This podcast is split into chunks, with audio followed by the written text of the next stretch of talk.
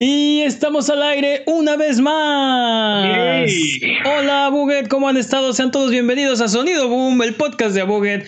Yo soy su anfitrión, Mane de la Leyenda, y esta semana me acompañan, como siempre, Jimmy Forens. Un placer. Y el poderosísimo Master Peps. ¿Qué de nuevo? ¿Qué hay de nuevo? Fíjate que esta semana eh, volví a jugar un poquito de Days Gone. Y debo decir que es un gran juego. Me, me gusta mucho. A pesar de eso, estoy extrañando Bloodstained. Estoy jugando juegos y, y pensando, ah, quisiera, quisiera estar jugando Bloodstained. y no sé por qué no cambio de disco, solamente agarro Bloodstained y lo juego. No sé, me estoy torturando a mí mismo. ¿Ustedes qué están jugando? Ah, eso suena. Yo he estado jugando un poco de For Honor y un poco de Overwatch. Vi tu stream el jueves en twitch.tv diagonal a buget de, de For Honor y estuvo muy bueno. Mísero. Mísero. Ah, sí, no, me divertí bastante, la verdad. Manqué durísimo, pero me divertí bastante. Como dice la profecía. A ver, para todos en casa, ¿qué, qué es manquear? ¿Qué es manquear? Es este. Es... Imagínate eh, cuando te quedas sin manos y tienes que jugar juegos con las manos, entonces. sí, algo así. Es, es, como un término haciendo referencia que eres, que estás eres tan malo que parece, parece Que no tienes manos. Ok, Jimmy, ¿tú qué estás jugando? Diablo, Diablo 2, hasta el final, hasta el cansancio, hasta morir, hasta llegar a nivel 99, lo cual es casi imposible. También vi tu stream, no es cierto, no vi tu stream, pero supe que me cubriste el martes, porque el martes no pude llegar al stream. Este, muchas gracias. Eh, ¿Qué tal? ¿Qué te parece jugar Diablo 2 en el 2019? Este. Me gusta más que Diablo 3, sinceramente. Creo que, creo que Jimmy nunca ha dejado de jugar Diablo, así es que Diablo 2, así es que. Sí, nunca parado hecho, en sí. realidad. O sea, de hecho sí, este, cuando estuve jugando Diablo 3, que fueron como cerca de 15 temporadas ininterrumpidas de jugar, o 14 tal vez, ininterrumpidas de jugar este Diablo 3, no, no estuve jugando Diablo 2 y ahorita que regreso, me gusta mucho más, tiene como más, más carisma, es como más rico, es como más intenso, tiene muchas más cosas Diablo 2. Más rico y es más intenso. Sí, de videojuegos. sí, este, sí, por favor, no, no corten este, no corten esta parte del podcast y lo saquen de, de contexto. Eh, si vivieron debajo de una piedra toda la semana y no se enteraron de lo último que ha pasado en el mundo de los videojuegos, están en el lugar Uh. correcto, porque aquí en Sonido Boom, un trío de donadies, hablamos de los temas más interesantes de la última semana, todas las semanas. Si es exactamente el- ¿Quieres continuar solo con el podcast, Jimmy? ¿No? ¿Qué? Si es exactamente lo que necesitas en este momento, no te olvides de seguirnos en nuestras redes sociales y escuchar el podcast exactamente donde encontraste este, en vivo todos los viernes en la noche en twitch.tv diagonal o si no puedes llegar, escúchalo después en tu servicio de podcast de confianza o en formato de video en youtube.com diagonal. Es hora de las patrañas. Las patrañas es la sección donde desmentimos las mentiras que dijimos la semana pasada. Venga Jimmy con las patrañas. Ok, patraña número uno. Patrañas de las patrañas. EA no pudo haber ganado el Golden Poo en 2018. La última edición del galardón fue en 2014. Sin embargo, Mana tiene razón y ganó el premio dos años seguidos en 2012 y 2013. EA ganó dos veces seguidas, exactamente. ¿Qué más? Ah, ah, esto no es como una patraña, según yo, pero... El personaje al que se refiere Jimmy en la hora de aventura es Demon Cat, y no sabe datos casi correctos, sino que tiene un conocimiento aproximado de muchas cosas. Patata papa. En el capítulo más o menos sabe el nombre de Finn cuando lo llama Frank el humano. No estoy de acuerdo. Creo que hay una diferencia entre eh, sabe datos casi correctos y tiene conocimiento aproximado de muchas cosas. Yo creo que hay una diferencia. Es lo mismo. No, eh, Exactamente lo mismo. no. Y ahora, y, y- y además dijiste que decía este que era Pin el humano, ¿no? Y no, era Frank el humano. Ahí sí. Conocimiento casi- Conocimiento casi aproximado. Es exactamente lo mismo. Exacto, tienes un conocimiento aproximado de hora de aventura, Jimmy. Soy, soy este Demon Cat. En fin. eres, eres el Demon Cat de este, de este Siguiente programa. patraña. Manny mencionó que el siguiente Gran Turismo ya está en desarrollo. Según Games Radar, ah, Kazunori Yamauchi, espero haberlo dicho bien, por favor, ya ha confirmado que el siguiente GT está en desarrollo. Entonces no era una patraña y es correcto. Solo para. Pero, pero aparte, esa fue toda una noticia que discutimos la, la, la última vez, así es que. Pero, Sí. pero tal cual, o sea, la frase después de patraña si no fue, no estoy seguro, pero ya está en desarrollo. O sea, tú dijiste algo así como planean hacerlo y él dijo patraña si no, ya está en desarrollo. pero en esa, fue, esa fue la noticia.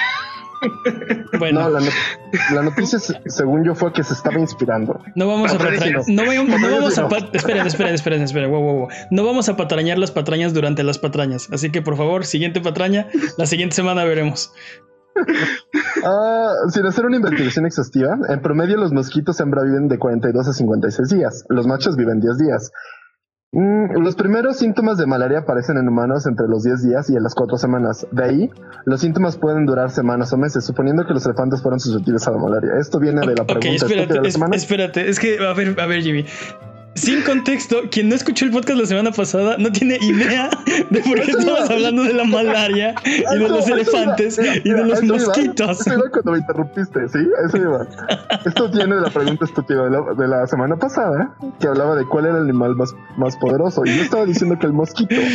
No, a ver, a ver, señor, casi correcto. Estábamos diciendo que si hubiera un Battle Royale del reino animal, de los animales terrestres, ¿quién ganaría? Y estábamos entre el elefante y el mosquito alegando que el mosquito podría darle malaria a los elefantes y, bueno, al elefante y ganar el Battle Royale. Y, creo, creo que fui yo el que mencionó que en lo que, en lo que espera que se muera de malaria el elefante, el mosquito se muere de viejo, ¿no? De ahí vino todo esto. Entonces. y creo que dijimos, no vamos a patrañar la pregunta estúpida, pero enos aquí. Vamos a, parece que ahora somos veterinarios.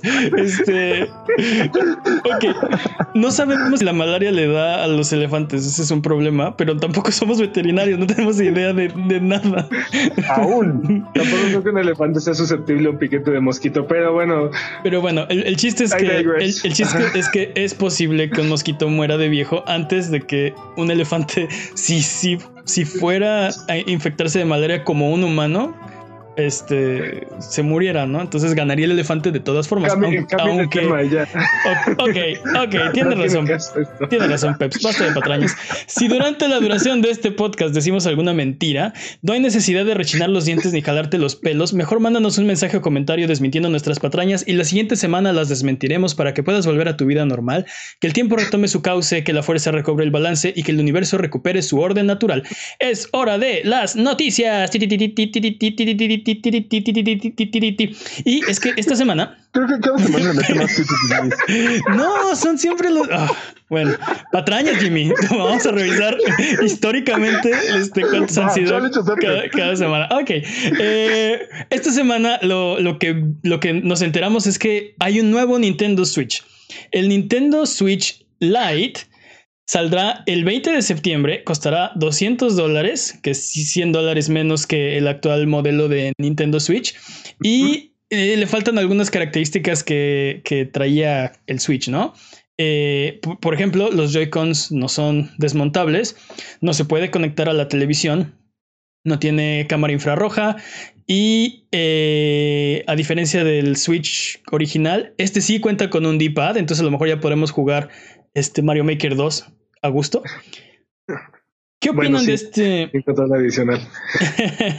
¿Qué opinan de este movimiento de, Nintendo? Decidieron sacar un mes después del E3 un, un Switch más pequeño que el que ya tienen.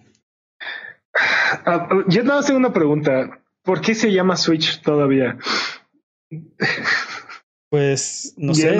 ya, no es un Switch. Bueno, ya no tiene la función de, de Switch. ¿Por qué no? Porque ya no cambia, o sea, ya no cambia de consola a portátil y ya no le puedes quitar los controles ni nada, de, ninguna de las características que lo hacían Switch.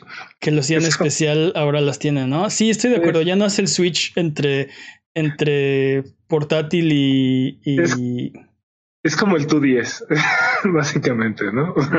Yo creo que es Switch porque ahora estás cambiando en vez de todas estas funciones que ya tenías, ya you Switch tú, solo esta.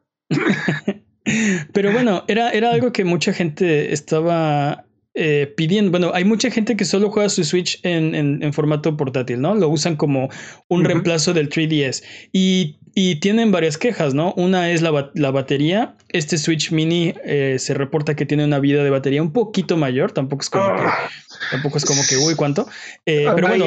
Ahí, hay como reportes contradictorios, ¿no? Porque Nintendo dice que, por ejemplo, jugando Breath of the Wild va a durar cuatro horas y el Switch original dura tres horas. Entonces ahí es es un incremento bastante considerable, pero en, en su página de internet dice que, que aumenta básicamente media hora este, la batería. Sí, sí, Eso fue lo que yo leí, que era media hora más que el Switch normal. Pero por, otro lado, por ejemplo, es más pequeño. Una de las quejas del Switch original era que tiene ese tamaño exacto donde ni te caben las bolsas, este, pero es demasiado pequeño como para traer una bolsa aparte, ¿no? Es, este, es ese tamaño justamente eh, incómodo. Y este Switch Mini pues parece mucho más eh, liviano, ligero, pequeño para poder transportar fácilmente eh, en un bolsillo o en una bolsa o algo así, ¿no? No sé, yo siento que sigue siendo demasiado grande como para ser considerado portátil como tal. O sea, definitivamente es un portátil, ¿no? Pero, pero no es, no es, no es poqueta, o sea, no te lo puedes guardar en las bolsas, no te cabe en las bolsas esta consola. Pero si la gente sale a la calle con su iPad, con su laptop, este. Con sus pantalones cholos. con pantalones cholos, pues este, este, este es más pequeño que eso. O sea, no tendrían pretexto para no traer un Switch, o sea, para traer una laptop y no traer un Switch. definitivamente es esto le apuesta al, fuerte del Switch como tal, ¿no? O sea, es la mejor experiencia portátil que existe. Es este, o sea, es la mejor manera de jugar Doom en, el camino, es la mejor manera de, pues, incluso ahora de jugar The Witcher, ¿no? Este, en cualquier lugar. estoy muy emocionado, la verdad. Otra cosa que le quitaron es el HD Rumble, el, este, la vibración como, eh, no sé, como la, es, como la siguiente generación de, de, Rumble de lo que nos tienen acostumbrados los DualShock o los demás controles, ¿no? Eh, sin embargo, hay muy pocos juegos que necesitan esta función como One to Switch, entonces realmente pierdes el Rumble, pero la librería prácticamente se mantiene exactamente la misma. Este, creo que nada más eh, Mario Party. Eh, ah, ahí, tenemos una lista de los juegos que no son compatibles. Bueno, básicamente ningún juego que no sea compatible con el modo este, portátil se puede jugar este, en el Switch. Obviamente. O sea, por ejemplo, Just, Dance. En el, Switch Lite, ¿no? Ajá, Just Dance, Labo, este, Fitness Boxing, Mario Party, este One to Switch se puede jugar, pero necesitas, este, necesitas Joy-Cons adicionales. Sí. Eh, que se pueden que se pueden conectar vía Bluetooth, le puedes conectar controles adicionales vía Bluetooth. Ahorita mencionaste, y creo que ese es el, esa es la gran víctima de, este anuncio, el Labo. el, cartón y todo está cortado para que quepa exactamente tus Joy-Cons y tu, y tu Switch normal. Ahora con un Switch mini que no tiene Joy-Cons que se pueden desmontar, pues básicamente no es compatible con Labo. Entonces, ¿qué significa esto? No solamente eso, necesitas, este, muchas de las funciones del Labo ocupan el, la cámara infrarroja que tiene el, el Joy-Con derecho, patrañas, pero. Sí, el derecho. Este, entonces sí, no, ya, este, Labo está completamente fuera de, de las posibilidades de, de esta consola. Ah, te digo, no sé, siento que no, bueno, al menos para mí siento que no trae suficientes beneficios como para, como para hacer el cambio y tampoco creo que la reducción del costo sea lo justifique, ¿no? O sea, no, el incremento de la batería no es, no es tan grande. El, nada más, creo que la única cosa que podría hacerlo, hacer brincar es el, es el D-pad, ¿no? El, el pad direccional yo creo que es una buena idea. Creo que hay mucha gente que solo juega su, su, Switch en portátil. Hay mucha gente que no tiene un Switch y que tal vez decirle, oye, este, 100 dólares más barato y, y, de todas formas tiene la funcionalidad de, de, bueno, las como la mayor parte de la funcionalidad del Switch podría ser atractivo. Y hay gente que ya tiene un Switch que podría tal vez este, requerir eh, de otro, ¿no? Hay, hay familias que, que, no sé, tienen dos niños y los dos quieren jugar este, al Switch, pues. Son envidiosos. Este, o sea, puedes, pueden tomar turnos o puedes comprarles otro. Pero si vas a comprar, si vas a comprar un segundo Switch, yo creo que la mejor opción es, es comprar el mismo modelo, o sea, el Switch original, porque aparte tienes, tienes ahí, tienes cuatro Joy-Cons que puedes utilizar para la misma consola, o sea, jugar al mismo tiempo, este, para jugar Mario Party puedes ocupar las dos consolas, no sé, o sea.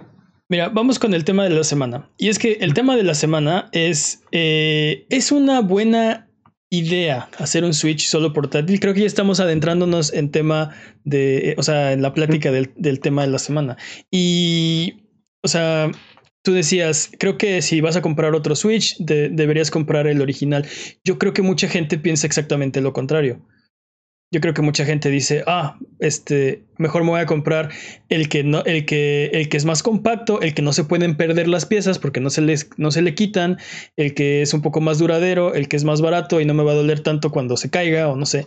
Este, creo que tiene sus ventajas. Yo creo que tiene muchas ventajas. A mí sí me gusta mucho esta idea. De hecho, estoy más tentado a comprarme este que el, que el normal, digamos. Me gustaría también saber qué, traería el Pro que no va a salir en, un tiempo, pero hablando, hablando justamente de este, me gusta la idea de ya tener como todo, de no tener como múltiples artefactos para hacerlo, sino que ya sea todo en una misma caja, que no tenga que estar cambiando como de, situaciones. Y que, justamente lo que decían, que no haga este switch entre, entre, entre cosas. Me gusta, me gusta que también, por ejemplo, algo que me gusta, una consola que me gustó mucho fue la, el 3DS. Y creo que esto podrías revivirme esta sensación y creo que me gusta la idea de que sea un portátil, que lo están vendiendo como un Switch, pero que sea un portátil y que tenga toda la biblioteca que ya tenés en el Switch, excepto los que ya mencionamos antes, claro. Este tiene dos cosas que a mí también se me hace que es buena idea para algunos gamers, pero por ejemplo, una, una de las cosas que no va a ser y que, y que podría ser muy, eh, podría ser un punto de, de, decisión muy fuerte para nosotros que hacemos streams y que estamos este, eh, pues sí, que estamos en Twitch, que no se puede conectar a la tele. Básicamente no puedes streamear con este Switch, ¿no? Entonces, este, si tienes un canal de Twitch, eres un streamer o te, interesa, quieres entrarle, no es este, la, opción para ti, ¿no? Este, y la otra ya se me olvidó, así que. Ah, pues hace más difícil jugar este multijugador, ¿no? En, eh, una de las cosas que hacían como interesante el Switch es que si llegabas con alguien y y querías jugar así rápido una partida, puedes jugar Mario Kart, puedes jugar Smash, ¿no? Literal desarmabas la consola y, ya tenías para dos jugadores en ese momento. El, Let's Go Pikachu y Let's Go Eevee es para dos jugadores. Digo, un jugador nada más te va siguiendo, ¿no? Es básicamente el Tails de Pokémon, así de no hace nada, pero, viene. Pero recuerda que no puedes, no puedes utilizar las funciones, este, los controles, este, de movimiento de, del Switch normal. Entonces, uno de los juegos que se ven afectados es Let's Go. Let's Go. justo, justo, me refiero al punto que estás haciendo de como no se pueden separar, este ya no se va, o sea, ya no tienes la posibilidad de jugar de dos tan rápido. Tendrías que comprar un Joy-Con este extra, ¿no? Este, pero bueno, otra cosa que, podemos mencionar es que eh, Doug Bowser, el actual presidente de Nintendo of America, confirmó que no va a haber un Switch Pro este año. Se estaba el rumor de que eh, dos modelos de Switch, uno más pequeño y uno más grande. Bueno, pues el, más grande no va a pasar, al menos no va a pasar eh, hasta 2020, ¿no? Oigan, ¿y por qué creen que decían hacer el anuncio el día de hoy y no en y no durante el E3? Yo tengo una pequeña teoría. Creo que la idea era evitar comparaciones. Creo que sabían que otros eh, otras compañías que, iban a ir al E3 iban a anunciar consolas. Ok, Microsoft iba a anunciar el, el Scarlet. y no querían, bueno, este, mi teoría es que no querían comparar o que se comparara el Switch eh, Lite con el Scarlet. O sea, porque inevitablemente eh, en tan cerca un anuncio del otro, inevitablemente sí, iba a ser el comparativo, ¿no? Y al alejarse un mes, eh, tienen como suficiente espacio para, para poder dar su mensaje sin la contaminación que están dando todos los demás, las demás compañías. Pero esa es solo mi teoría, no, no estoy seguro Creo que es una buena, creo que es una buena teoría. En, en Twitter, este Pierre Schneider, me parece que es, eh, él trabaja en IGN, él compartía su teoría de que era para complacer a los inversionistas durante el segundo, el segundo periodo de, de del año, ¿no? Este. Esa, esa es mejor teoría que la mía, fíjate. Porque en el, en el, en el E3 todavía cae dentro del primer periodo y con el anuncio de Breath of the Wild este, generaron suficiente este, expectativa y, suficiente este, hype como para cubrir ese, ese periodo. Y ahora con el anuncio del Switch, este, Switch Lite, ya tienen cubierto el segundo periodo del, del año. Entonces faltaría ver qué, con qué piensan este, este, bustear el tercer cuarto, ¿no? Te digo, esa se me hace mejor teoría que la mía, porque siempre, siempre sigue el dinero. Donde huelas dinero, ahí, vete por ahí. Ok, vamos con la siguiente eh, noticia, porque también esto pasó esta semana. Resulta que Steam Labs eh, te quiere recomendar un juego. Steam, más bien, Steam te quiere recomendar un juego y eh, están sacando esta iniciativa de Steam Labs, no confundir con Stream Labs, que es otra compañía que hace otras cosas, pero este, que tiene un nombre similar.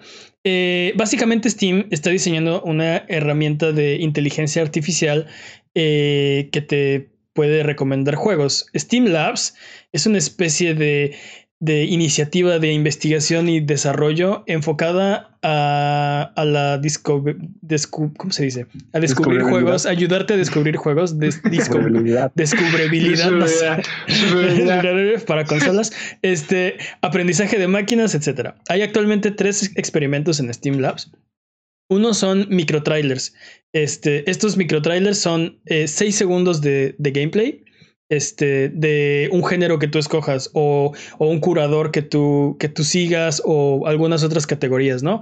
Básicamente tú le das juegos de horror y te, te muestra microtrailers, seis segundos de un juego y luego otro y luego otro y luego otro, tratando de que encuentres algo que te guste, ¿no? Otro es un show de, de media hora, que básicamente son es una colección de micro trailers sobre los que no tienes control, así que este, no, no sé si vale mucho la pena en este momento. Habían mencionado que le querían poner voz, pero una voz este, automática, ¿no? Y resulta que pues, la voz robótica que estaban probando no, no les está funcionando. Estos son los juegos que te recomiendo. Sí. Hola, los saluda el anticristo, y no sé. Eh, y el último, el, último es este, el más interesante es eh, recomendaciones eh, automáticas, ¿no?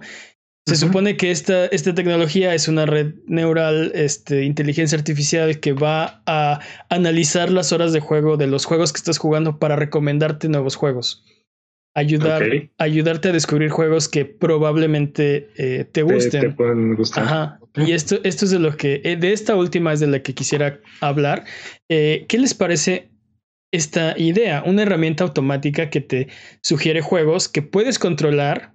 Puedes decir, hoy quiero jugar algo más de este estilo, de este género, de esta compañía, y una máquina te está lanzando títulos de juegos. Digo, haciendo un lado el hecho de que suena horriblemente al gran hermano, este, invadiendo nuestras vidas. Haciendo eso a un lado, este, suena súper, la verdad suena súper bien. No sé si a usted, no sé si a ustedes les ha pasado que, que de repente terminan un juego o están jugando algo y dicen, ay, quiero, quiero conocer más juegos como este, ¿no? Y buscan, y buscan recomendaciones. Por ejemplo, cuando terminé Dragon's Crown, este quería quería como más juegos como Dragon's Crown pero ah, nunca encontré como esa mezcla de entre este beat em up y y action RPG que yo estuve ahí que me satisfaciera yo estuve ahí lo jugamos como que 200 horas ese juego. Más más o oh, menos qué buen juego es un gran juego. pero te digo terminé ese juego y me quedé como como picado y bus buscando juegos que se parecieran y este y el hecho de que exista una herramienta que te que te facilite ese trabajo suena excelente. Sí, creo que digo esto es algo que que, que en lo personal me, me pasa este de vez en cuando que es de, ah, quiero jugar algo, pero no sé qué jugar. Déjame revisar mi biblioteca. Y nada te late, ¿no? Así de, tienes mil, juegos que no has jugado y no quieres jugar ni uno de los que ya tienes, ¿no? Este... Pero ese es, ese es el, ese es el no sé qué ponerme, ¿no? De no tengo nada que ponerme de las mujeres. ¿no? Ese es el no tengo nada que, wow, wow, wow, wow, A cualquiera le puede pasar. El punto es que es el no tengo que ponerme de los videojuegos, ¿no? Este, Exacto. Eh, pero entonces te metes a tu Steam Lab de confianza, le das clic y te empieza a recomendar, eh, ¿qué tal este? Eh, este, eh, este, este. Oh. Y le das clic, ¿no? Y si le, al microtrailer de, de 6 segundos le das clic, te da más información del juego. Este, me pregunto qué tan exacto se va a ir volviendo. Eso, es horrible porque se va a volver el Netflix. El Netflix. voy a ver media hora de qué voy a ver y no vi nada y ya después decides apagar la tele. Mm, no sé, creo que siempre va a haber algo bueno para jugar. Y creo que, creo que se va a volver, creo que se va a ir volviendo más este, más exacto. Y va a saber todo de ti, y de repente va a tener así como juegos uh, súper específicos para ti, que te gustan, que te encantan. Que vas a empezar a adorar y todo eso. Entonces, no, no sé, me, me llama mucho la atención, me gustaría mucho saber como juegos que no conozco que son exactos para mí que, que me que sean como un guante para mí. Eso, eso me gustaría. Eso sí, me hypea. Sí, te digo, haciendo un lado el, lado del gran hermano, sí suena, suena muy bien. Hay, hay muchos juegos que, como dice Jimmy, no conocemos y son exactamente la horma de nuestro zapato, ¿no? Así de, es el juego perfecto y, nunca has oído hablar de él y nunca te lo has topado. Y... Sí, y, hemos tenido conversaciones al respecto, sobre todo cuando estamos haciendo reviews y así, que, que o sea, no sé, Jimmy habla de, de Super Metroid y es su juego favorito y, y es para él, ¿no? El juego favorito. Yo les hablaba la vez pasada de yo, me, me, encanta un juego que se llama Brave Fencer Musashi. Es un 8 sólido y lo amo. Un juego está así súper, así, me encanta, ¿no? ¿Por qué? No sé, es para mí, ¿no? Es mi juego que a mí me gusta.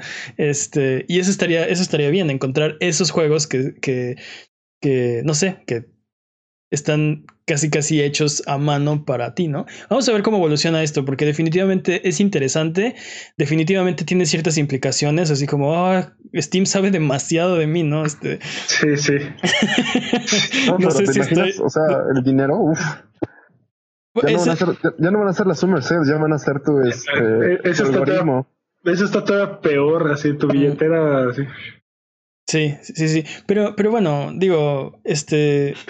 Yo creo que si puedes invertir más en juegos que, o sea, bueno, invertir el mismo dinero que ya inviertes en juegos, en juegos que te gustan más, a lo mejor, este, o sea, no sé, a lo mejor hasta gastas menos dinero. ¿Cuántas veces compras un juego, este, que no juegas o que... O pensando qué es lo que quieres y no es. Y, o, o sí, lo empiezas a jugar y lo dejas ahí a la mitad. O este lo compraste nada más porque está en descuento, Peps. Y, y no lo vas a jugar, ¿no? ¿Por qué no mejor invertir esos, esos, esos este, pesos o dólares? Nani, este, ¿por qué no mejor invertir ese dinero en un juego que realmente vas a disfrutar? Entonces, tiene sus implicaciones, yo creo que positivas y negativas. Vamos a ver cómo funciona esto. Me da miedo, me da miedo Google. Me da, honestamente, me da miedo Google con una idea similar porque lo van a implementar. De hecho, debe ya estar casi casi implementado el día que salga esta idea en noviembre, ¿no? Tengo, tengo ese miedo justamente de que empieces a dar truqueado el sistema y que te engañe, en algún punto te engañe para creer que es el juego que quieres. O no, porque, no, no, porque si eso pasa, pierdes fe completamente en el sistema y entonces deja de funcionar. ¿no? O sea, Nada más, necesita equivocarse una vez para que dejes de confiar en él. No lo sé, ¿eh? No sé qué tanto se equivoque una vez, o sea, habría que ver. La verdad es que espero que eso no pase, o que no te dé, digamos que te dé el juego número 10 de tu lista de los mejores, pero el número 10 es el más caro y el número 1, que es el que te va a encantar, es el más barato. Entonces te presenta primero el número 10, cosas así. Creo que tiene razón, Peps. Eh, basta una vez que se equivoquen para que ya no quieras, o sea, que esté. Pero eh, para mí más, para mí el problema va más en relación de, este, creo que lo que van a querer hacer es ponerte más juegos que más quieres para que compres más juegos. Obviamente. Este, Obviamente, este pero, pero como dices tú, este, man, este, si, si estás comprando juegos que realmente quieres jugar, los vas a jugar más, ¿no? Entonces le vas a sacar más provecho al dinero que estás invirtiendo en los juegos. La cosa es cuánto dinero le quieres terminar invirtiendo. Vamos, a, vamos con la siguiente noticia, pero solo quiero decir que, bueno, lo, este, creo que podría tener implicaciones más como por el lado de este, salud mental, este, este tipo de, inteligencia artificial, porque eh, el problema es que te puede ofrecer tantos juegos tan buenos que, o sea, que descuidas tu vida porque estás jugando tantos juegos buenos. ¿Sí me explico? Este, digo, no, no es que, no es que no, o sea, no es que no pueda pasar de otra forma, es que te está facilitando este acceso a más juegos más buenos hechos para ti, pero Oye, Steam, tienes más de, esa, de esos juegos buenos. Exacto, tienes más de esos juegos buenos que me estás dando. Este, vamos con la siguiente. Porque eh, Ubisoft no quiere que veas cierto tipo de misiones que no le encantan.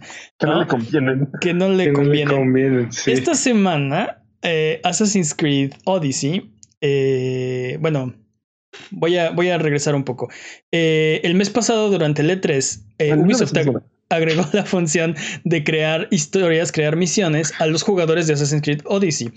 Entonces, eh, tiene un creador ahí bastante complejo y eh, esta semana anunciaron que van a esconder las misiones que busquen eh, darle experiencia fácil a los jugadores. ¿No?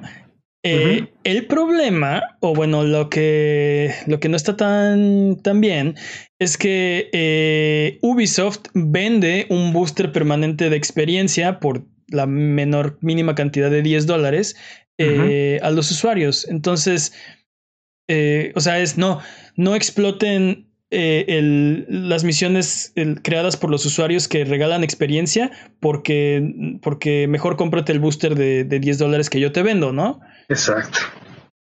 Exacto, porque aparte este tipo de cosas pasan en todos los juegos que tienen misiones creadas por los usuarios, ¿no? Este Little Big Planet las tenía, este Mario este Mario Maker las, tiene, son misiones que literal nada más entras y ganas 800 mil vidas o este, millones de bolitas o monedas y llegas a la meta, ¿no? Este, son cosas que pasan con, este tipo de, herramientas, ¿no? Este, y ahora resulta que en este juego particularmente son algo malo, ¿no? Sí, que en, en, Mario Maker no importa, ¿no? Este, 100 mil vidas eh, gratis en un nivel no sirven de nada, ¿no? no ni las cuentan al final de, de, del, nivel, ¿no? Sí, no cuentan absolutamente para nada. Pero aquí eh, y mejoran a tu personaje, ¿no? Y no debería tener un, no debería haber un problema. Es un juego de un jugador Ubisoft. Es un juego de un jugador que no importa, o sea, qué le hagas, qué le metas, es tu experiencia, cómo la quieres jugar y cómo la quieres vivir, ¿no? Este, aparte, hay quejas de este juego, este, digo, la opinión está dividida, pero hay gente que dice, eh, ah, es que tuve que hacer demasiadas misiones para poder continuar con el, con el juego, ¿no? Eh, y eso es un problema. ¿Qué tanto está diseñado así el juego para moverte hacia, hacia comprar las microtransacciones y qué tanto es realmente la visión original de, de los diseñadores, ¿no? Exacto. Y, y, aparte, esto va totalmente en contra de la narrativa que tienen estas compañías de agarrar y decir, no, es que las microtransacciones son, son para darle opciones a los jugadores. Player choice, ni más. ¿No? Es algo opcional que no afecta la experiencia y, la intención es únicamente de brindarles más opcional, más opciones a los jugadores. Entonces, pero cuando, cuando reducen la, ventaja competitiva que tiene el mercado, no. Sí, cuando los jugadores, sí, cuando los jugadores empiezan a usar las herramientas que están disponibles para ellos para no gastarse dinero, ah, no, no. aparte, me, me llama la atención que que los jugadores estén buscando y estén este, utilizando tanto estos, estos niveles, ¿no?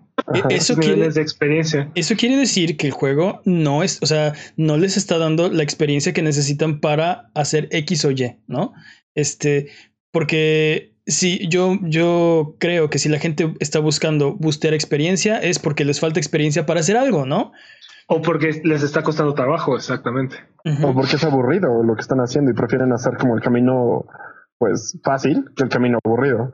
Sí, el camino rápido, ¿no? Ah, o sea, muchas veces estos niveles de bustear no son divertidos, pero son más rápidos que, el, que, la, que la alternativa.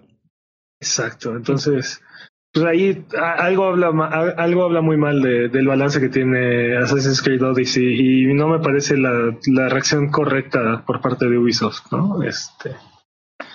Ahora sí que es, son opciones para los jugadores. Si eso es lo que quieren hacer los jugadores con su juego en, en un en misiones de single player, ¿por qué, por qué limitarlo y por qué este, tomar sanciones contra, contra los, los desarrolladores de estos, de estos niveles? Y son las, y son las este, herramientas que ellos pusieron ahí, ¿no? O sea, no están haciendo nada, no están modeando el juego, no están, este, nada, ¿no? Ahí están las herramientas que puso Ubisoft y las están usando para mejorar su experiencia porque single player no afecta a los juegos de los demás, o sea, es tu juego. Este, ah, no, eso no, porque mejor compro mi, booster de 10 dólares, ¿no? Eh, pero bueno, este, así la cosa con, con Odyssey. Tengo una duda sobre el booster. ¿Es, infinito o es por tiempo el...? Es permanente. Y básicamente duplica tu experiencia. Lo compras y empiezas a ganar experiencia por dos. exacto. para, los que no saben lo que significa duplicar. Tenemos un demográfico de, menos de cuatro años que nada.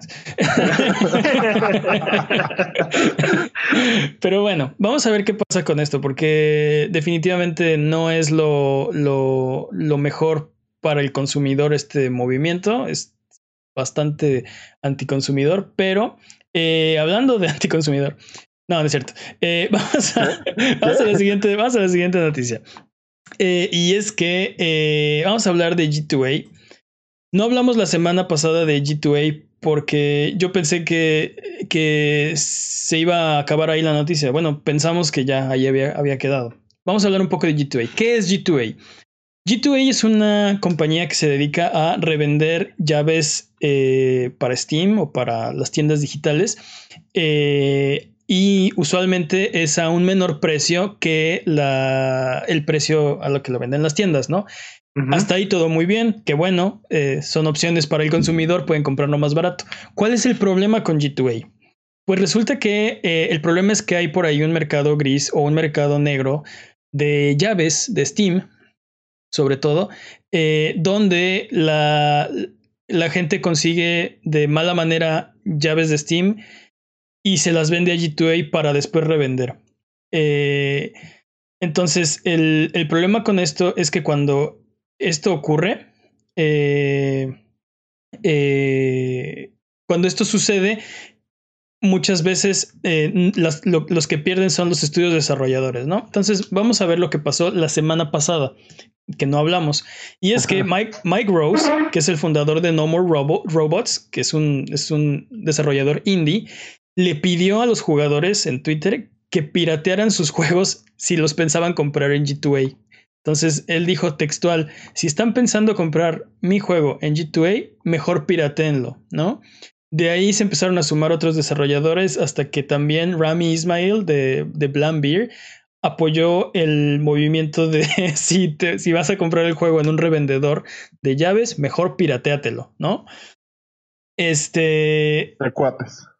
De cuates, así tal cual. Ajá, de cuates. ¿Qué opinan de, de, de de esto. ¿Qué opinan de G2A, de su modelo de negocios y de esta postura por parte de los estudios de darle básicamente permiso a todo mundo de piratear sus juegos si pensabas comprarlo? Todas cosas que hablamos justo antes de, del podcast. Una, si te dan permiso, sigue siendo piratear. Y dos, este, a mí me parece una, una buena idea lo que estaba haciendo G2A. Es como, bueno, sí, este, puedo comprar este, llaves más baratas, pero justamente por eso no podemos tener cosas bonitas. Por gente como esto que vende como cosas robadas, cosas este cosas feas, cosas como ilegales, es por eso que no podemos tener cosas bonitas. Sí, eh, uno de los problemas, lo, que estaban explicando justo en Twitter eh, Mike Rose y, y, Rami Ismail, es que cuando pasa esto, cuando alguien se roba una tarjeta de crédito, por ejemplo, y compra llaves de Steam para vender, ¿no? Que al final de cuentas, este, o sea, de esa manera eh, y de otras muchas que no son necesariamente legales, G2A consigue las llaves. Cuando esto pasa, normalmente eh, cuando el, se dan cuenta de que no fue conseguida de manera legal, a quien acaban cobrándole la factura es al estudio. Sí, sí, definitivamente si el, si el estudio te está diciendo, este, mejor piratealo en lugar de comprarlo de esta forma, es porque el hecho de que lo compras de esa forma le genera más problemas de lo que, de lo que le beneficia. Sí. O sea, no ganar nada es mejor que, que ganar algo a través de esa forma, ¿no? Este, eh, o ganar entre comillas, ¿no? Están perdiendo dinero porque este, tienen que investigar los chargebacks eh, tienen que eh, soportar al cliente porque ah, mi llave no sirve, ¿por qué no? Este, Exacto. este, no sé, es mucha, no es mucha, eh, es mucho problema. A ver, nos preguntan, eh, ¿qué son las llaves? ¿Son como juegos comprados? Eh, básicamente sí, es un, es un código que tú pones en, en Steam o en una tienda digital, dependiendo cómo, como de dónde lo compres y te descargas un juego, ¿no? Tú metes, tu, metes el código y te dice, ah, sí, es este juego, da clic aquí y lo descargas a tu máquina, ¿no? Eh, entonces es, un, es un juego. El, el- el chiste es que estos revendedores de, de llaves idealmente venderían llaves que obtienen por medios legítimos. Por ejemplo, supongamos que tú compras un juego este, y meses después o un año después compras un bundle, un paquete de, de 12 juegos y ese juego, ese juego que ya habías comprado te viene repetido. Ahora tienes dos llaves para un mismo juego. Entonces, lo que, lo que mucha gente hace es ir a G2A y venderle la llave que tienes repetida.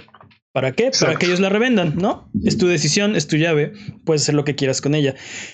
Empiezan a pasar muchas cosas raras cuando empieza a haber una economía alrededor de estas llaves. Por ejemplo, hay gente que se hace pasar por reviewer o por youtuber o algo así, van a los estudios indie y le piden llaves. Los estudios, con tal de hacerse publicidad, este, dicen, ah, sí, mira, ten una llave para que pruebes mi juego, ten otras 10 para tus este, seguidores, ¿no? Ajá. Y estos cuates, pues agarran las 10 llaves extras y van allí y las venden, ¿no? Exacto. Es- esas también son legítimas. Esas, esas están bien. Área No. gris. Área gris, porque al final de cuentas son tuyas. El problema es cuando te robas una tarjeta de crédito y vas y compras llaves, ¿no? Al final de cuentas, tú lo que quieres hacer con la tarjeta robada es cambiarla por dinero en efectivo, ¿no? Y al comprarla por G2A, básicamente estás pues lavando, estás pasando el dinero de la tarjeta a tu cuenta. Exacto. Este, y el problema de, de ese cargo no es, no es, eh, o sea, se lo estás pasando a alguien más. G2A revende la llave que tú compraste. Eh, la persona que, que tiene la tarjeta robada se da cuenta, cancelan el, el cobro y al final eh, le cancelan a G2A, G2A le cancela al estudio y el estudio es de qué, qué onda, ¿no? Yo, yo por qué? Yo por qué tengo que pagar este, este juego, o sea, bueno, porque tengo que pagar la comisión por recargo, este, Pero, sí, pero aparte, no nada, o ¿no? sea, pero aparte el proceso que está detrás de eso, porque cuando llega la, la demanda del banco, digamos así, porque no me acuerdo es el término, este, la, empresa tiene que investigar de, de dónde viene este cargo, quién hizo este cargo. Entonces, cuando lo rastrean, pierden recursos, tiempo, personal, muchas cosas que aparte de tener que regresar el dinero, tienen que pagar justamente, pues. Entonces, lo que están diciendo los estudios es, en vez de pagar todo esto, mejor piratete mi juego, netas, no hay bronca, ¿no? Cada vez que vendemos una de estas llaves este, grises, perdemos dinero. Ajá, sale peor que si tú nada más vas a internet. Además, si tú descargas el juego ilegalmente, eh, G2A no recibe ni un centavo. Nosotros tampoco, ¿no? Pero de todas formas, nosotros no íbamos a recibir nada. Así que, así que prefieren eso, ¿no?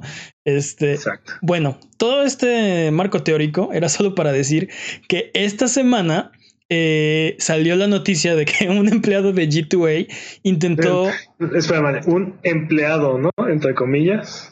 un empleado de G2A Sí. eh, intentó básicamente sobornar, este, intentó pagar al menos a 10 eh, periodistas para que publicaran una his- historia prefabricada, ya que ya tenían escrita ellas, que ponía en buena luz a la, a la compañía. Y una de las condiciones era que no apareciera como un artículo eh, promocional o como publicidad pagada. Tenía que aparecer, la condición era, te doy dinero si publicas este artículo como yo ya lo escribí y no le pongas que, que, que hubo una transacción aquí, ¿no?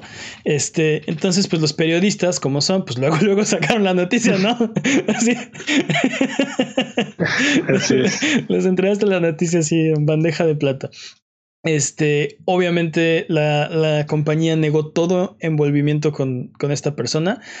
No se identificó quién era, este, pero que ya lo reprimieron fuertemente y, uy, no manches, no, uy, no. Se oían sus gritos hasta el edificio de enfrente de como lo pusimos, ¿no? Eh, y ya se lavaron las manos del problema, ¿no?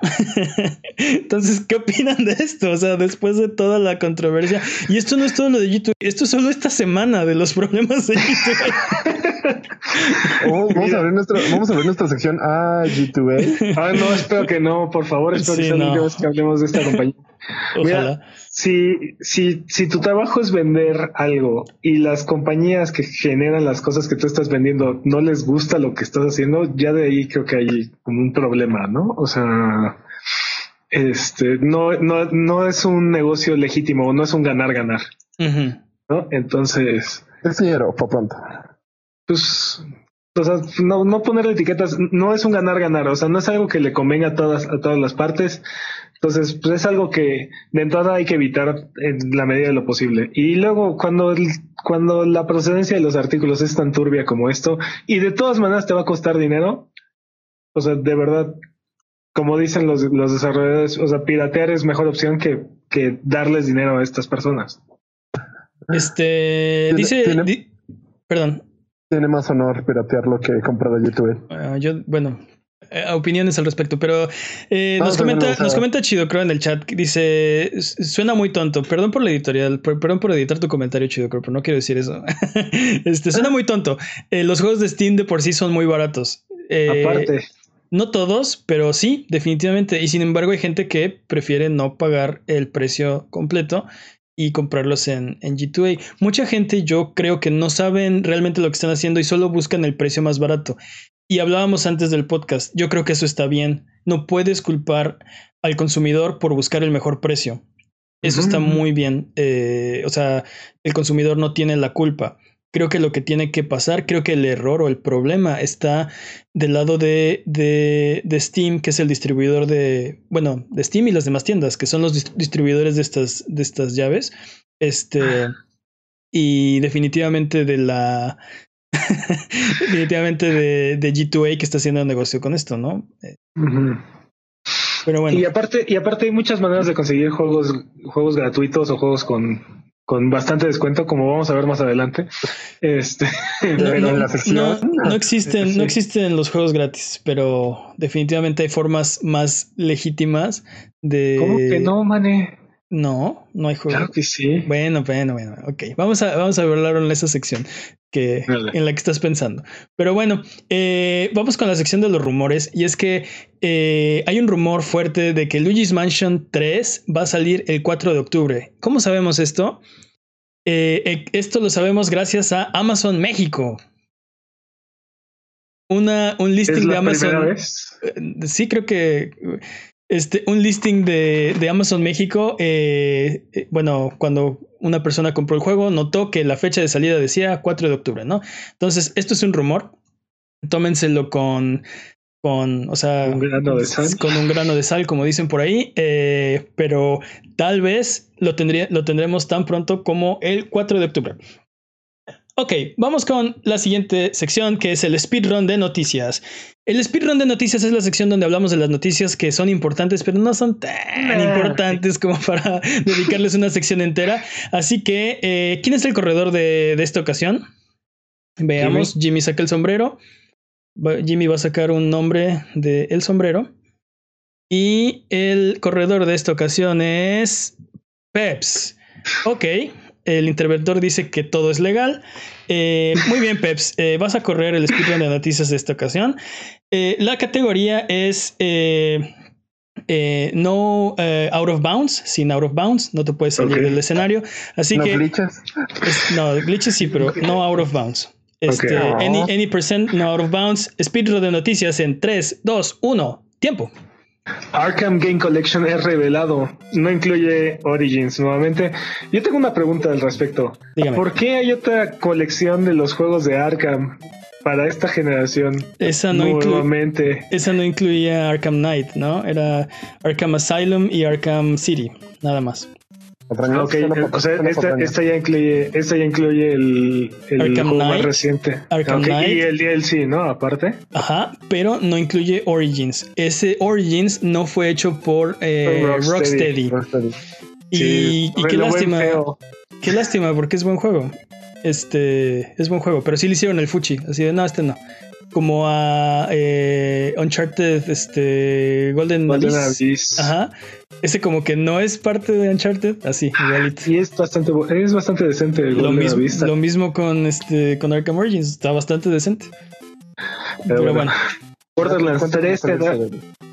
Borderlands 3 tendrá un sistema de ping similar al de Apex Legends que permitirá jugar en la misma partida jugadores de diferentes niveles. Ah, no, espérate. y level, level, perdón, perdón.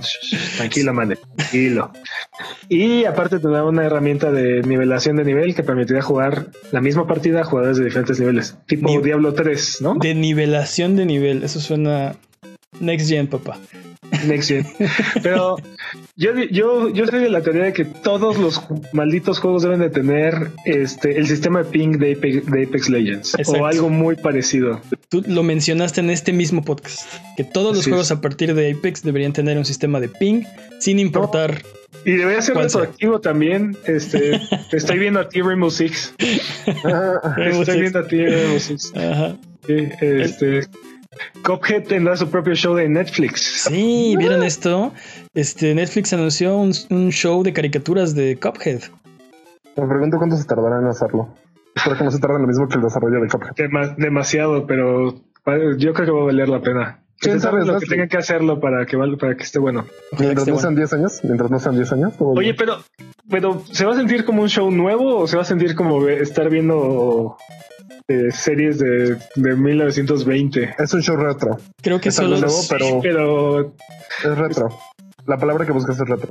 solo tenemos No. un póster, así que vamos a ver si salen más trailers o así y te lo platicamos después. ¿Qué te parece? ok, a, lo mejor y sale al mismo tiempo que el DLC.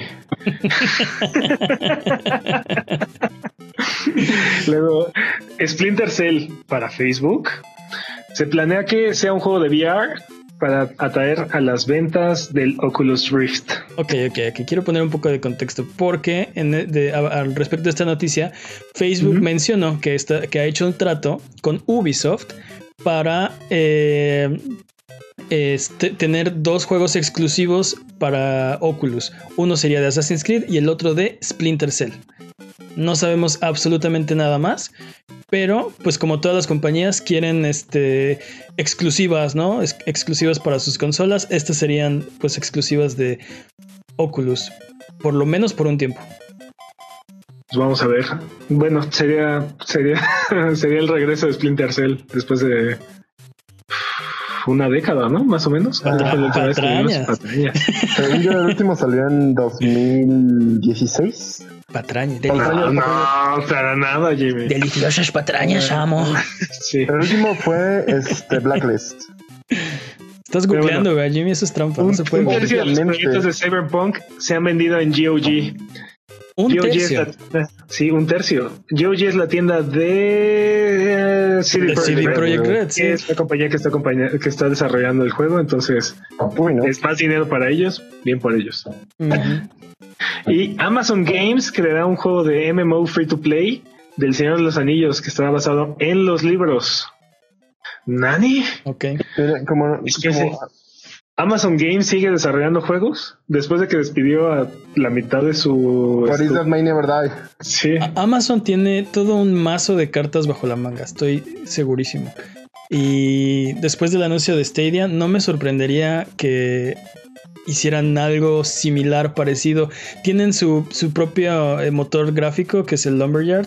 Tienen este, sus estudios que no han sacado ni un juego, pero ahí los tienen. Y, y tienen este, los servidores, los data centers. Entonces no me ex- extrañaría nada que hicieran un anuncio al respecto, ¿no? Pero un MMO free to play del Señor de los Anillos. Está pegando What? ahorita, está pegando ahorita con todo eh, Shadowbringers, Final Fantasy XIV. Sí, ¿Quién sí. sabe? Pero WoW, WoW está sufriendo ahorita. O sea, Pero aparte piensa también que van a sacar la serie del Señor de los Anillos. Entonces tienes la serie del Señor de los Anillos, tienes el juego del Señor de los Anillos y tienes el juego de Gollum del Señor de los Anillos. ¿Cierto? Y tienes el MMO, así que Tienes todo el Señor de los Anillos. Eso es la trifecta perfecta. bro. espero- esperemos que esté bueno. Ok. Digo, ¿qué más, Peps? y tiempo. ¡Tiempo! Yo solo quiero agregar algo. Eh. Splinter Cell, el último Splinter Cell salió en 2013. 2013. 2013. O Eso, sea, es, sí, eso es trampa, Jimmy. años. Si empezamos a googlear dónde van a estar las patrañas, ¿dónde, Jimmy? Mejor que lo que pasó en este episodio. ok, vámonos con los anuncios. Y es que esta semana se anunció eh, que Hello Kitty llegará a Animal Crossing Pocket Camp. El juego de celular tendrá un crossover con la mascota japonesa empezando esta semana y por tiempo limitado. Si están jugando eh, Pocket Camp, chequen si pueden sacar a los personajes de Hello Kitty. eh, Si les gusta Hello Kitty, digo. Este. También se anunció que Turok Escape Fro- from Great Valley saldrá el 25 de julio para PC. Eh, un nuevo modo de multijugador para Call of Duty será revelado por Infinity Ward el primero de agosto. Vamos a ver qué, Mm. qué es. Y eh, bueno, el episodio gratuito de The Division 2 eh, que saldrá el 23 de julio para los que tengan el pase de un año y el 30 de julio para todos los demás va a añadir nuevas expediciones, misiones y bajará la dificultad del raid. Y desgraciadamente Psychonauts 2 se retrasó a 2020. Todo ese, No, todo ese dinero dulce y sabroso de Microsoft retrasó el juego en vez de adelantarlo. Me, me imagino que ahora será más ambicioso y bueno, podrán hacer muchas más- más, muchas y más cosas. más exclusivo. Ah, otra cosa también. Mi- Minecraft Earth, eh, el beta va a estar disponible en las siguientes semanas. Las invitaciones las están mandando, eh, bueno, van a estar las próximas dos semanas. Así que métanse a la página de Minecraft Earth y traten de llenar la no- forma no beta. No entiendo cómo va a funcionar ese juego. Métete, a la- métete al beta y ahí lo checamos. Pues sí, porque no, nomás no, no, no lo visualizo. Ok, esta semana ya están disponibles. Pueden ir ahorita mismo a su, a su tienda de confianza y descarg- descargarse estos juegos. Doctor Mario World para iOS y Android está disponible. Eh, Operation Apocalypse Z DLC eh, es para Call of Duty Black Ops 4 para PlayStation 4, ya está disponible, estará después en las demás plataformas. Blazing Chrome está disponible para PlayStation 4, Xbox One, Nintendo Switch y PC. El DLC gratuito de The Messenger está disponible a partir de esta semana. StarCraft Cartoon, eh, que es un, es un este, mod gráfico, ¿no? Bueno, no es, no es mod, no es mod, pero es un paquete gráfico para StarCraft. Ya está disponible en PC. Dragon Quest Builders 2 está para PlayStation 4, Xbox One y Nintendo Switch. God Eater 3 está disponible para Nintendo Switch. Y Streets of Rogue para Xbox One. Recuerden que esta lista no es extensiva, son solo los que pensamos que son más interesantes esta semana. Así que si les llamó la atención alguno de estos, eh, córranle a descargárselos, ya están disponibles. Entonces. Vamos a la siguiente sección y es la nueva sección, la más nueva que tenemos y es la sección del Arbano Peps. Así es, froten sus lámparas mágicas y acompáñenos en las alfombras voladoras a la tierra de los descuentos. Arbano Peps, ¿cuáles son los deals de esta semana? Por favor. Ok, bueno, esta semana hay una retro sale en la, en la PlayStation Network.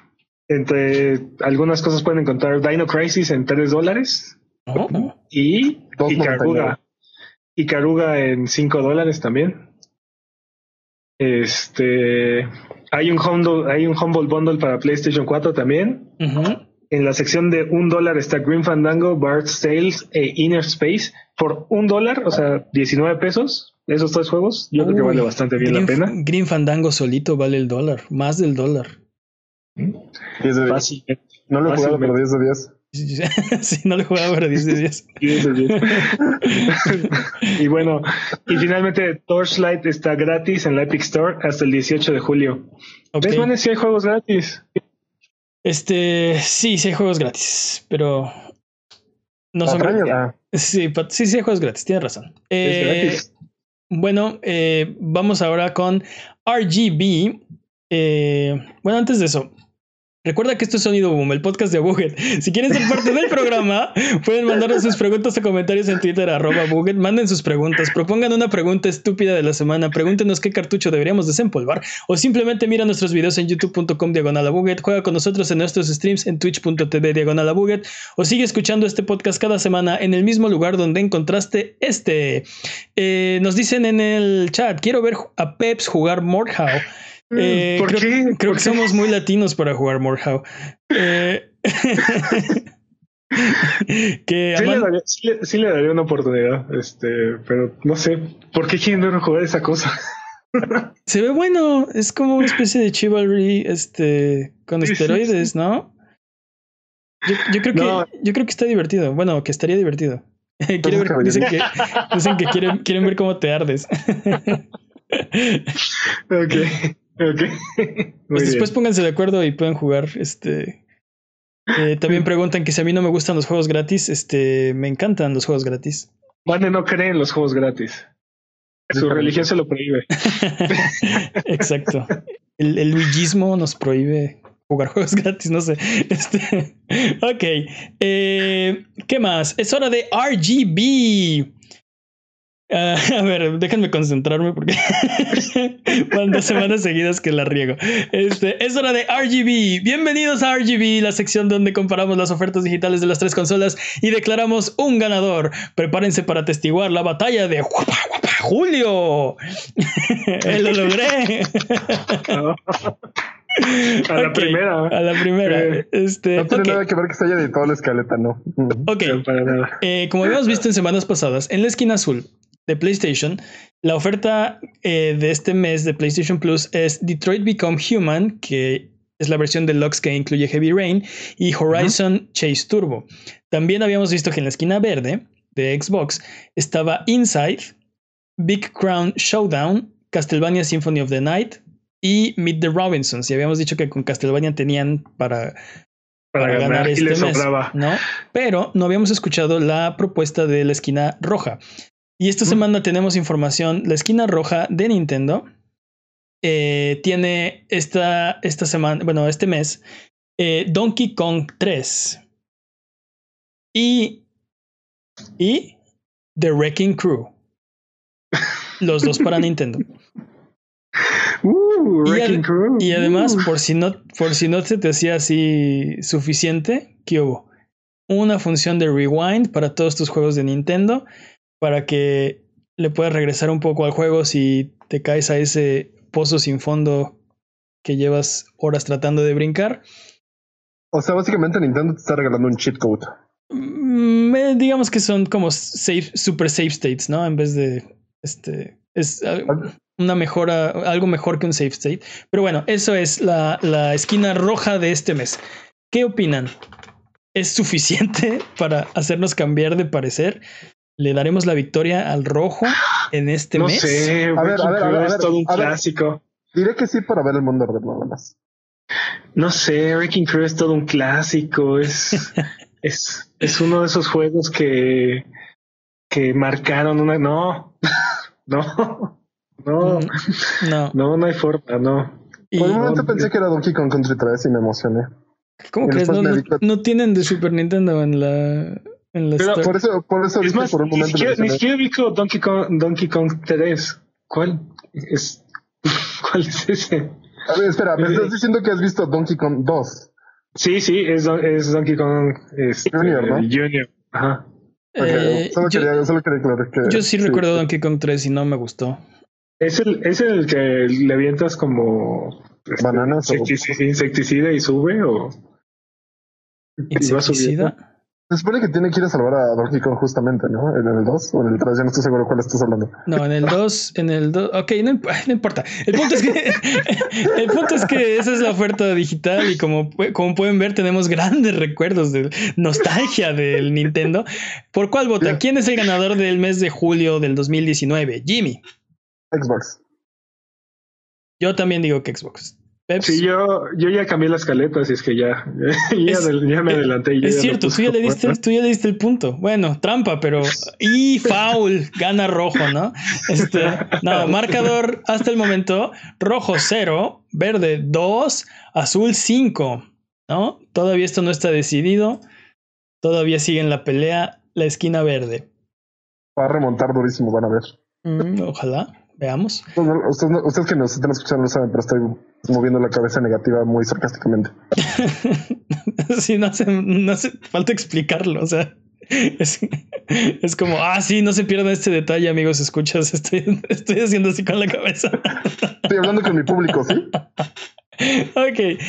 Es hora de, ya vamos a terminar este podcast. Es hora de la pregunta estúpida de esta semana. La pregunta estúpida esta semana, gracias a Nangak, creo. No sé de dónde salió esta noticia, pero. Eh, no, es una noticia.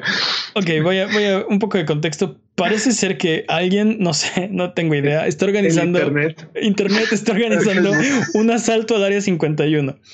Eh, no me no pregunten. Entonces, la pregunta estúpida esta semana es. Para, los que no saben cuál es el área 51. Sí, no, no. Jimmy, la comedia es un género muy difícil, Jimmy. Por favor, abstente. Ok, la pregunta estúpida de esta semana es: ¿Cuál es la mejor estrategia para entrar al área 51? Fingir ser extraterrestre. Sí, definitivamente. Fingir ser un extraterrestre y, entonces solitos te van a meter. A...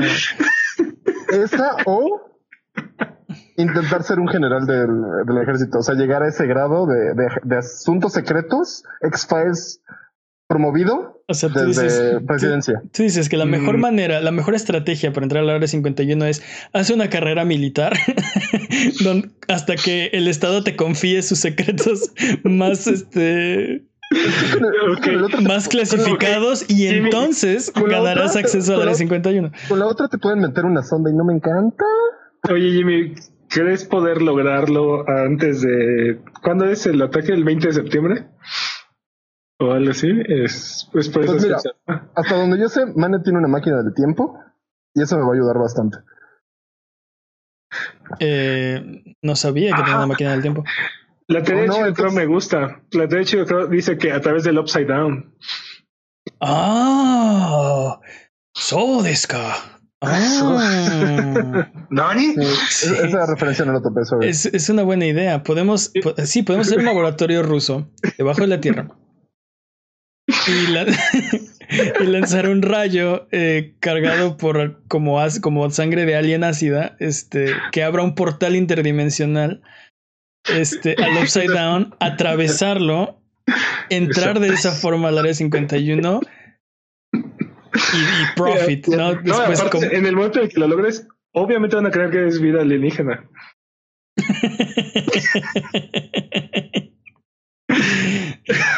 obviamente van a creer que es vida alienígena. Yo creo la, la, mejor manera, o sea, suponiendo que vas a net, o sea, que de verdad medio millón de personas se supone van a asaltar el área 51. Creo que la mejor manera sería en una línea de conga. Tal vez no sería la, mejor manera, pero sería con, la más, con el mejor estilo. Tal vez puedes mandar. ¿Dónde? Tal vez puedes mandar a 499.990 personas a hacer una distracción en lo que tus 10 mejores soldados van por detrás del área 51 entrando en sigilo.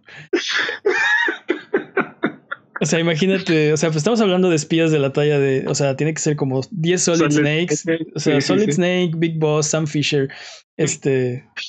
Es más, puedes hacer, puedes hacer tres equipos. Pones a Solid Snake, Big Boss, Sam Fisher. Y después pones a otros, otros 10 que se intenten infiltrar por su cuenta. Y aparte pones a, los otros 499 mil a, hacer distracciones. hacer una distracción, exacto. Yo, yo haría eso. Obviamente. Obviamente. lo dice aquí. manual de estrategias. Este, Obviamente. me, gustó lo del portal interdimensional, fíjate. Este es una buena forma. O sea, definitivamente no serías detectado. Yo, le, tengo, yo le tengo fe a la línea de Conga. Algo así como lo que hizo la máscara. Este. Tan, tan, tan, tan, tan. o sea, sí, pero o sea, supuestamente el, este plan de Reddit dicen somos tantos que no van a poder matarnos a todos, no vamos a entrar así a hacer un asalto. Pero si te, pones en, si te pones una línea de conga, les estás facilitando el trabajo y reduciendo la cantidad de balas que necesitan para matar a los 490, a los 500 no, Estás utilizando hasta, a los de hasta adelante como escudo. no creo. ¿Qué otra forma hay de entrar? Podemos buscar como una forma aérea. Águilas gigantes. yo, opino, yo opino. Águilas gigantes. yo opino que vender galletas de las chicas exploradoras. Este, vender galletas, dicen en el chat, hay que dice chido, creo, hay que buscar a los ingenieros del Chapo. Tiene toda la razón. Tiene toda la razón. Esa es la respuesta obvia. Me gusta, me Aparte, gusta. aparte con manpower de medio millón de personas. Sí, de obviamente medio que- Con medio millón de personas con el dinero del narco. haciendo un narcotúnel al área 51.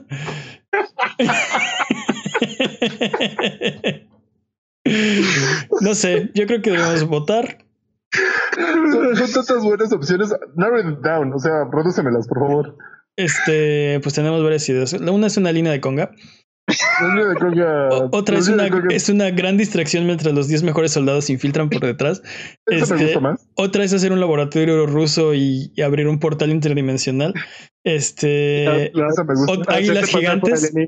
Águilas gigantes, hacerte pasar por el. Por, no, este, hacer una carrera militar en, este, en Estados Unidos. Y. eh, sí. Y la última es un narcotúnel al área 51 financiado por el narco. Este. Alguien tira un dado, por favor. Son puras buenas ideas, qué bárbaro. Un dado de Jimmy. que- A través de en catapultas es la mejor manera de A aventar. ver, entonces, Jimmy. ¿vamos a enumerar las opciones o lo que salga? No, no, no, no, no. Yo, yo creo que yo creo que no deberíamos dejarlo a la suerte, debemos escoger la que es mejor, porque esto va a ser canon. Y recuerda Salió, que salió dos de todos modos. No sé qué, qué, qué significa dos en este contexto. Ok, este. ah, por más que me guste la línea de Conga y la infiltración, creo que el, el narcotúnel es no solo, no solo de las mejores, sino la, que, ¿por, qué, por, qué no, ¿Por qué no podemos juntar el narcotúnel con el, con el científico y así hacemos más mano de obra y más, más técnico? ¿Seguimos haciendo un túnel? O sea, a- hacer No, no. un, un narcotúnel en el upside down. vamos a usar. No, eso ya estaría demasiado complicado. O sea, o sea, un narcotúnel, bien. Un upside down, bien. Los dos, no. pues sí, Es demasiado. es Too el much. doble de trabajo. No, simplemente lo estás haciendo por etapas. Piénsalo así. Estás haciendo como, estás dividiendo el trabajo. No, yo creo, que, yo creo que el narcotúnel es. Bueno, yo voto por el narcotúnel. Jimmy, ¿tú por qué votas? ¿Tú votas por una combinación de, de laboratorio ruso slash narcotúnel? Básicamente, sí. Ok, entonces es canon, es canon de este programa que si tuviéramos que infiltrarnos al área 51, la mejor manera sería a través de un narcotúnel. ¿Qué tal? Esta pregunta sí estuvo muy estúpida. Nos hemos, muchachos, nos hemos superado. Nos hemos superado, hemos este, roto cualquier expectativa. Ahora la barra está, está lo más alta que ha estado en este podcast. Los felicito, gran trabajo. los felicito. Gracias, Chilocro, por, por la propuesta ganadora. Sí, gracias. Este, eres parte del programa para siempre. Eh, muchas gracias por aguantarnos el día de hoy. Esto ha sido todo. Recuerden seguirnos en redes sociales, en Twitter, Twitch, YouTube e Instagram como Abuget, en Facebook como abuget.com. Nos ayudan mucho sus likes, sus comentarios, su buena onda. Muchas gracias, Jimmy. Un placer, un placer. Muchas gracias, Peps. Un gusto, como siempre. Muchas gracias, Chido Crow, por apadrinar eh, la pregunta estúpida de, de esta semana. ¿Algo que quieran decir antes de terminar el programa? Ya no me acuerdo qué iba a decir y era una. A frase. winner is you. A winner is you, gracias. A winner is you. Nos vemos la próxima semana. Bye bye.